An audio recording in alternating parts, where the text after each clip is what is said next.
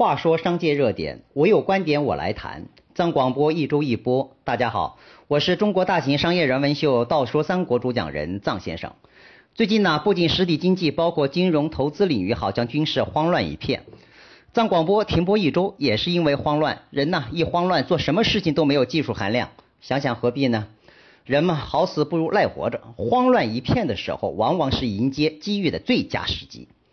好了，下面推送本周藏广播的商界热点。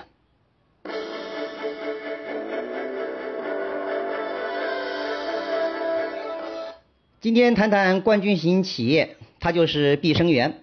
据中国经营报报道，长期占据中国保健功能茶龙头地位的碧生源控股有限公司，正陷入因碧碧生源减肥茶更名停产风波带来的业绩下滑所带来的阵痛。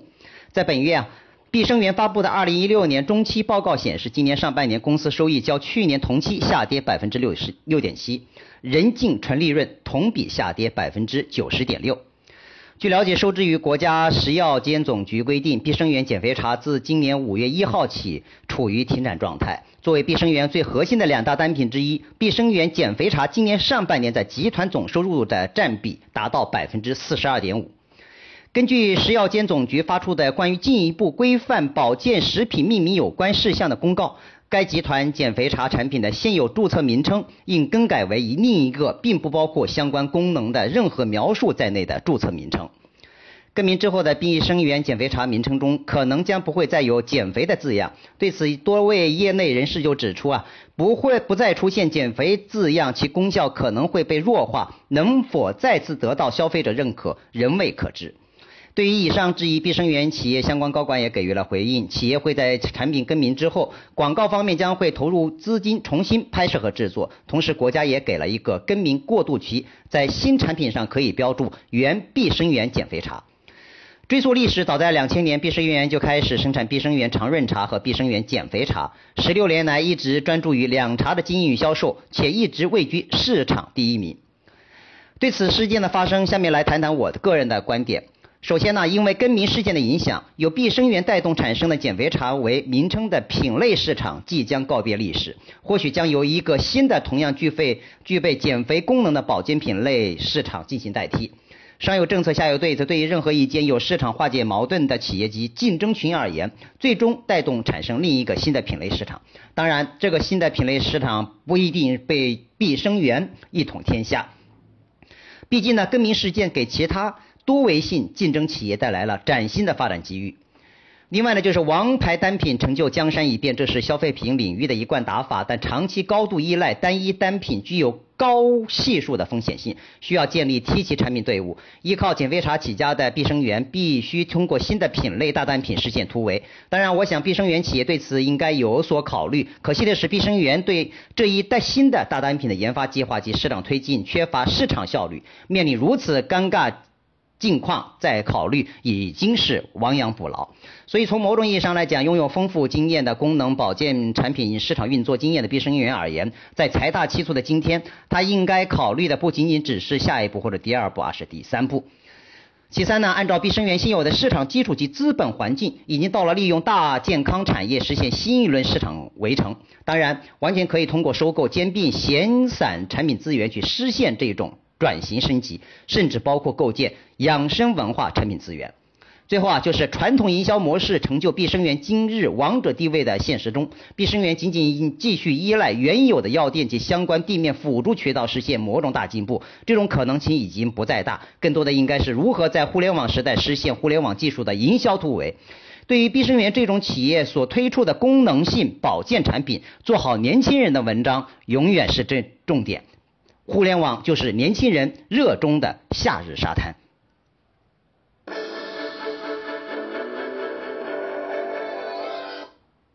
最近呢，《华夏时报》刊登了一名叫做水皮的作者的评论文章，写的是关于农民工和白领收入的问题。文章中写道：两千年底的时候，大学生与农民工收入的差距是一点八倍，而现在这个数据已经缩短到一点二倍。虽然现在看来，大学生的总体收入比农民工还要高出百分之二十，但是差距缩短的速度是非常之快的。照这个速度呢，农民工的工资超过大学毕业生的日子很快就会来临。我不知道水皮先生的这个数据到底准不准确。确切的讲啊，其实已经有很多的农民工或者相关又脏又累的技术工种的薪金已经超过了这个标准。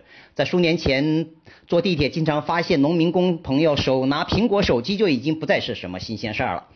水皮先生还继续讲到，自中国自古以来就有三教九流的职业观，由此产生了不同行业之间在报酬待遇、社会认知上的种种不平等。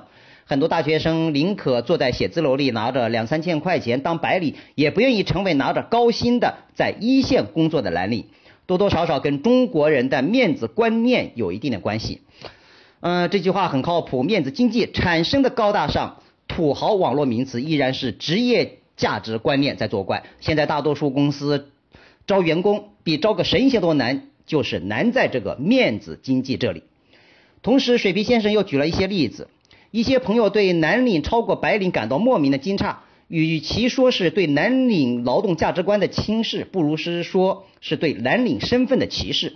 其实上，不管是蓝领也好，白领也好，关键是看有没有本事，工资高低也应该有个个人本事成正比，而不仅仅只是与个人学历成正比。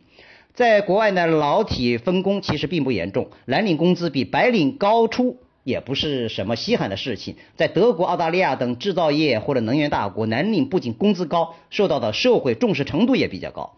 因为大家知道，蓝领的高薪来自于他们无可替代的技术，同时伴随着超负荷的一种劳动，并没有夹杂着职业高低贵贱的划分。说到底呀，还是无差别的职业观念使然。过去有句话叫做“革命工作没有高低贵贱之分，只有分工不同”。在那时候的现实当中，由于工资序列的因素，决定了这只是一个理想。但是眼下呢，理想却会变成了现实。作者水皮先生也警告各位，也没有什么可以心里不平衡的，因为这是一个凭本事吃饭的时代，谁肯努力，谁肯吃苦，谁的能力强，那么谁的收入就高，这就是市场的规则。如果天下职业人士都能够明白这些，可谓皆大欢喜，企业公司也不必再为招聘员工啊愁眉苦脸了。